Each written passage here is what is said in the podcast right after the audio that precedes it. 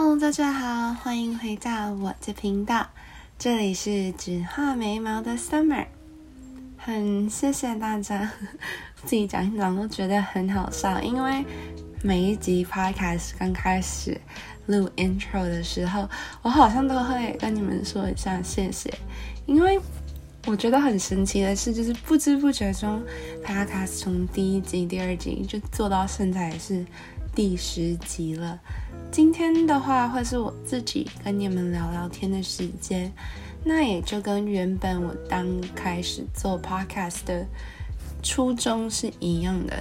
其实也没有特别限定说我想要有怎么样的聊天内容，或者是我想要你们特定的主题来讲，而是我希望我讲的 podcast，不管你是在什么样的情况下收听，或者是什么样的时间点。都能让你在生活中会有一点能量，有一点想法，也可以调剂生活。那就让我做你的阳光，我们不负好时光。今天的 podcast 内容，其实我想聊哦，刚好我最近在 Netflix 上看了一出剧，它叫 The One。The One 其实在英文讲起来就常常跟 Only 在一起，就变 The One and Only，就是。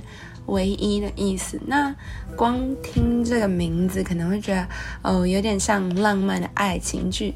确实，它是以爱情为出发点，但是《The One》它这一出剧很特别的地方是，它在讲现实生活中爱情如果不再只是跟我们现在知道的那种爱一样，那会引发出的犯罪混乱。然后，所以如果硬要我说，我应该说它不全然是。浪漫爱情喜剧这样，它会偏向是黑色、现实、推理、悬疑，但是各种的成分也没有到非常的足。它短短的只有十集，我好像十集吧，然后我一个晚上就把它消耗掉了。但是我觉得，就算我个人没有到说必推这出神剧。但是它在排行榜算是美国第一名，目前可能是比较新的关系。我还是觉得这一出剧有带给我一些启发。我今天可能不会特别讲它的剧情内容，或者是分析他的人物角色，但是因为他的这一出剧的设定，我觉得还蛮能聊的。它的设定其实就是说，现代社会我们不是都会用交友软体吗？那他把交友软体更上一层楼，就是他结合了生生物科技这样的一个概念，就是他去测定你的 DNA，然后放到一个大数据库，就是 Big Data Science 这样，然后之后帮你找到你最匹配的对象。所谓最匹配的对象，它剧剧情里设定的是说，我的 DNA 会跟你产生最。契合最吻合，然后我们两个最有生理上的吸引，然后就是无法克制的那种逆天行为。所以比起我们现在可能线上有的交友软体，你会去看你合眼的、看你喜欢的条件，这个更直接的是用你本身内在的生理构造上的因子去帮你配对。好，所以。这样就衍生出了一个故事，就是说，本身剧里有一个男生一个女生，他们两个人都没有去使用这个交友软体去配对，也就是说，他们没有去使用这个找到 the one and only，就是命中注定另一半的这个东西，但是他们两个在一起了，所以是自然而然在一起。这一天，这个女生就。突然很好奇，觉得呃，为什么你那时候不用这个交友软体啊？那我们现在在一起，我还是很想知道你的 one and only 是不是我这样。其实我看到这我，大家就知道，怎么可能呢？世界上真的 the one and only 真的是一个 create 就是创造出来的概念。当然，就是感情在两个人在一起的时候，也是磨合磨合，然后。才好好相处嘛。就算如果有这个 app，你要是刚好就是那个命中注定真命天子或真命天女的几率有多低啊？所以故事很好笑，他就这样发展下去。这个女生可想而知啊，不意外，她就偷偷的去剪了一撮那个男生的头发，然后送去配对。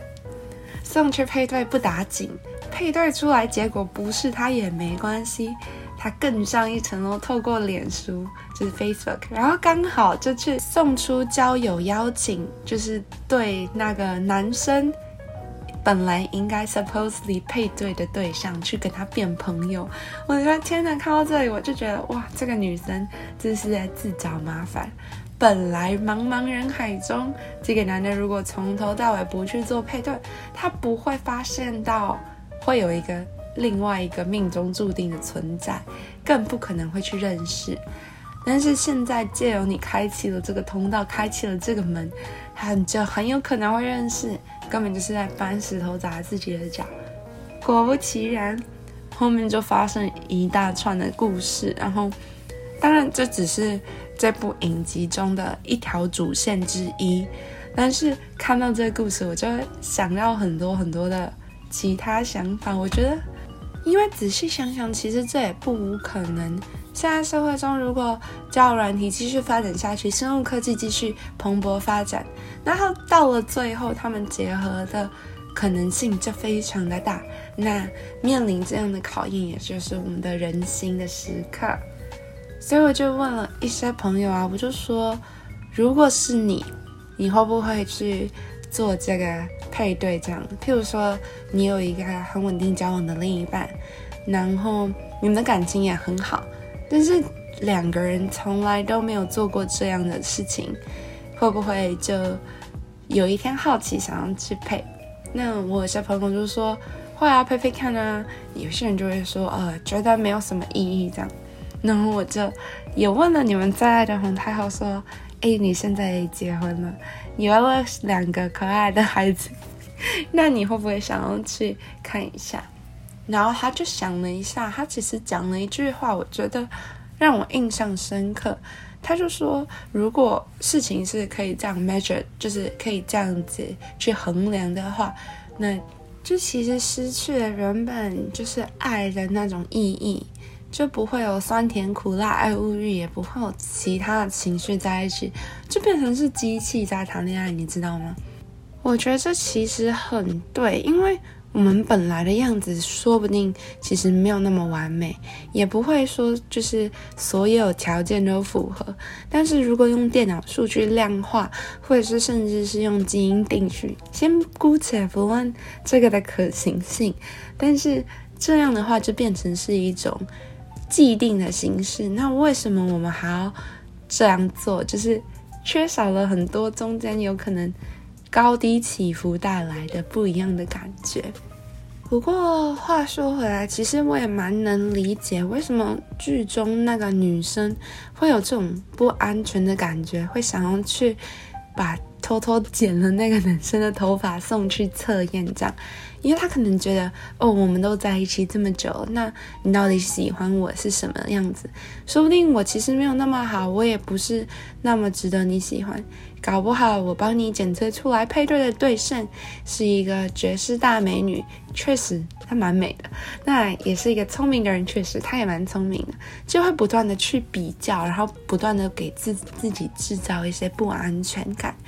那这样其实带领的方向会是 chaotic result，chaotic result 就是如地狱般焚毁的结局，就是有点像，其实本来不会往这个方向走，但是由于你自己没办法说服自己去在这个环境中找到自己的定位，然后就把事情渐渐的、渐渐的往不好的方向去。其实，如果仔细想想，我觉得除了感情，我们今天刚开始看了那部《The One》给我的启发以外，我觉得生活跟工作还有人际相处上，其实都有一点巧妙，有一点困难的拿捏。因为，就算你在怎么了解自己，再怎么去照镜子，你看到的都还是那些，那。有一大部分是透过你跟别人互动，别人给你的反馈来定义自己的价值。所以我觉得我今天很想要讲一个故事，又是说故事时间。我记得我在第七集《你很特别的故事》那一集里面有预告到，其实还有另外一本书也影响我非常非常多。那其实他们两个算是有一点像一系列的故事。那我觉得今天是一个 perfect timing，就是非常非常刚好，我可以来讲给你们听。这本书呢，它叫做《爱你本来的样子》。先姑且不论它的英文怎么翻译，我觉得有一首歌叫《Just the Way You Are》，就是 Bruno Mars 的，很适合“爱你本来的样子”这句话。接下来要讲的故事，希望你们都会喜欢，在需要的时候也都可以再重新听一次。那我们就开始吧。很久很久以前。在一个国家里的某个村庄，那里面住了五个兄弟姐妹，他们没有爸爸，也没有妈妈。在寒冷的冬天里，他们总是紧紧的围在一起取暖。有一天，国王知道了这个五个小孩的事情，村里的人纷纷告诉这五个兄弟姐妹：“你们呐，需要给国王留下好的印象。”谁能给国王最好的礼物，谁就能住到大城堡里面。但是那些人其实不认识国王，也都只是猜测。所有国王跟别人都一样，喜欢能给他好印象的人，喜欢厉害的人。这些孩子们听了这些话之后，就很努力的想要得到国王的赞赏。五个兄弟姐妹里面有一个懂得雕刻。他决定雕给国王一件美丽的木雕作品，而他的姐姐决定送给国王一幅画。另外一个姐姐想用音乐当做礼物送给国王。有一个孩子想要让国王见识他的聪明，所以每天从深夜读到白天，再从白天读到深夜。他相信啊，国王对他的丰富知识一定赞赏有加。但是五个兄弟姐妹里的妹妹却不知道要送给国王什么东西。他的哥哥姐姐什么东西他都不会，他只是一个小小的马童。他唯一的优点就是他的心，因为他很善良。他叫得出街上每一个人的名字，他接待过每一个路过的旅人。他会问他们：“今天过得好吗？旅行还顺利吗？”你好吗？他抓起小刀，走到会雕刻的哥哥旁边，问：“哥哥，你可以教我怎么雕刻吗？”对不起，哥哥头抬也没抬的说：“我还有很多事情要做，没时间陪你。你知道，国王快要来了。”于是小女孩放下小刀，换了一支画笔去找姐姐。你可不可以让我跟着你学画？现在不行。姐姐头也没抬的说：“你知道国王就要来了。”小女孩有点难过，又去找会唱歌的姐姐、会念书的哥哥。可是每个人都只顾着自己准备要献给国王的东西。几天之后，一个穿着商人衣服的先生来到村庄。你能帮我喂喂驴子吗？这位先生问小女孩。小女孩赶紧说：“可以啊！”就照料起了驴子，还关心着商人的旅途是否疲累，还帮他找了一张椅子休息。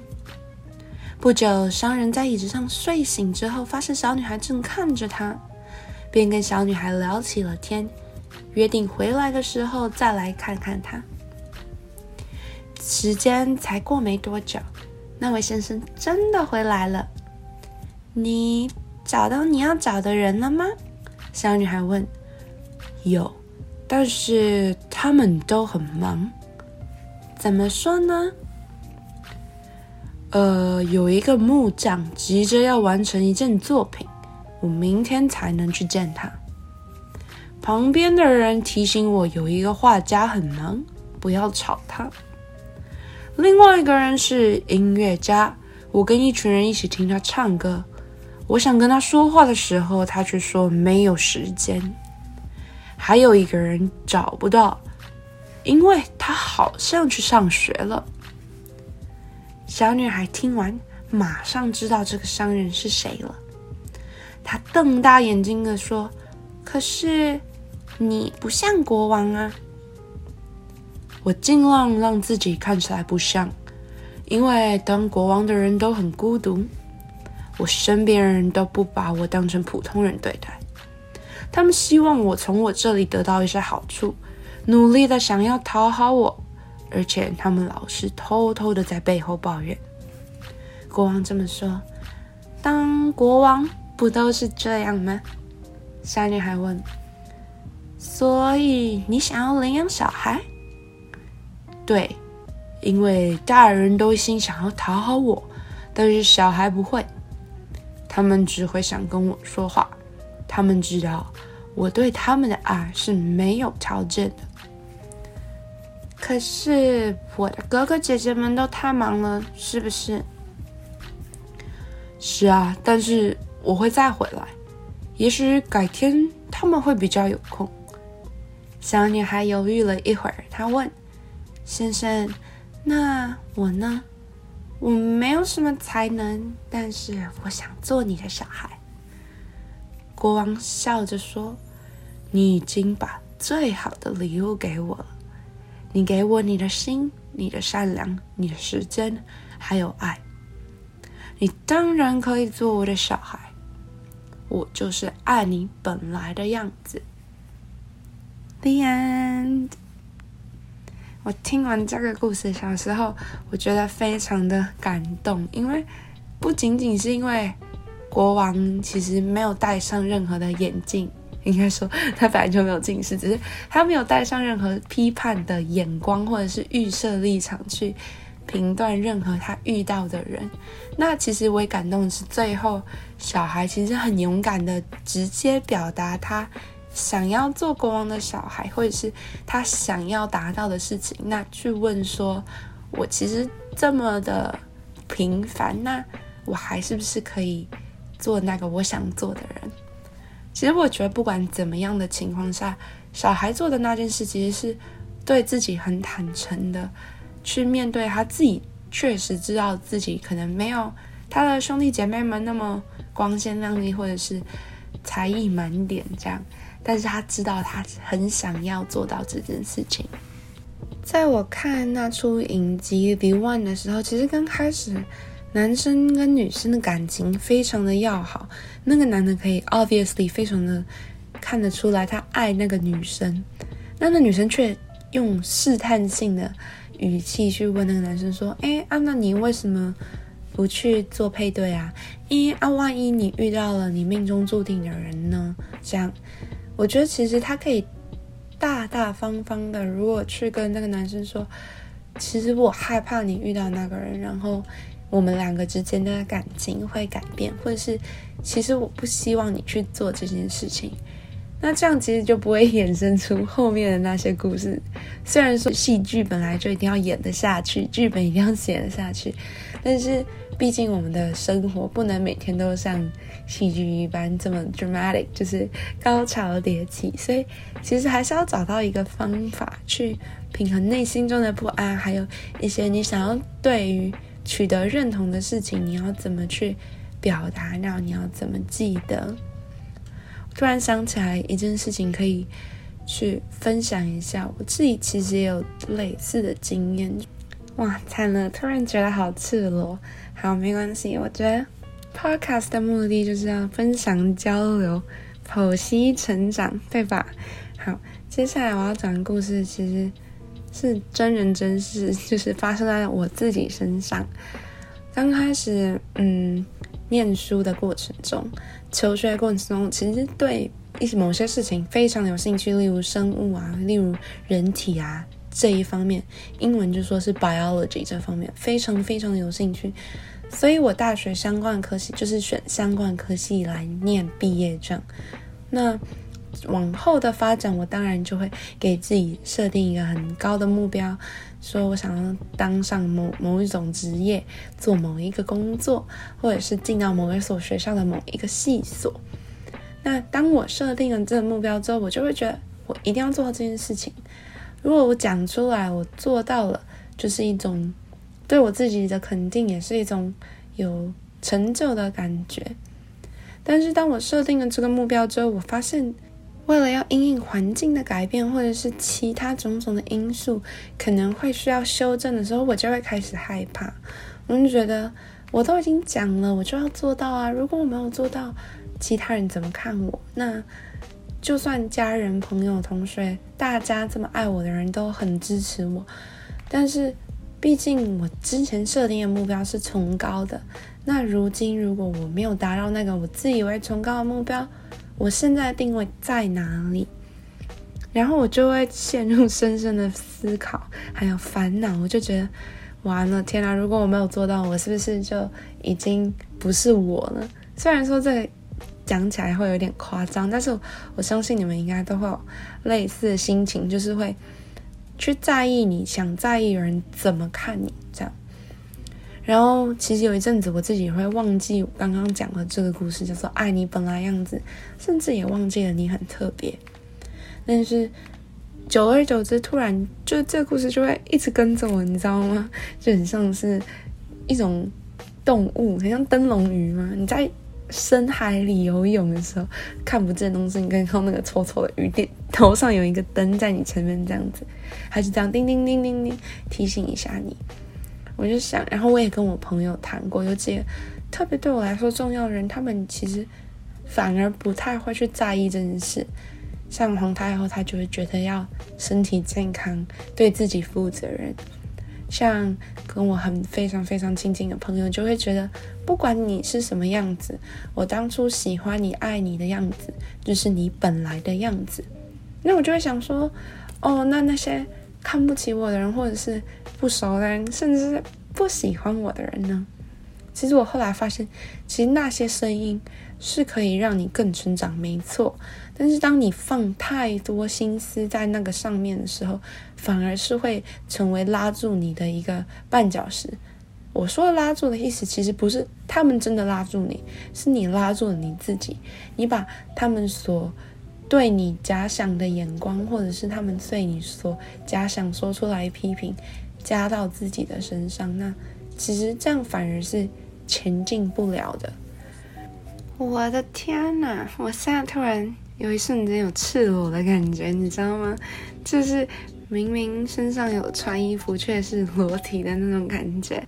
平常可能没有什么机会会谈到这种比较深层或内心的感受。那希望透过不管是影集分享、故事分享，或者是我自己亲身的感想。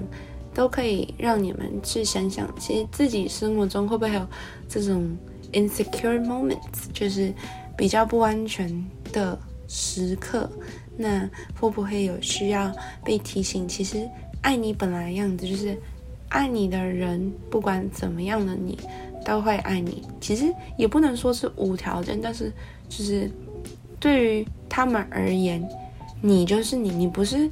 因为任何外在的因素而成为的你，就像是那两个情侣，那一对情侣不是两个情侣，那一对情侣他们在一起原本根本没有这个配对软体，他们就已经在一起了。但是因为太多的其他因素，把这一段本来很纯粹的感情变得乱七八糟。虽然说偷偷剧透一下，结尾应该算是好的。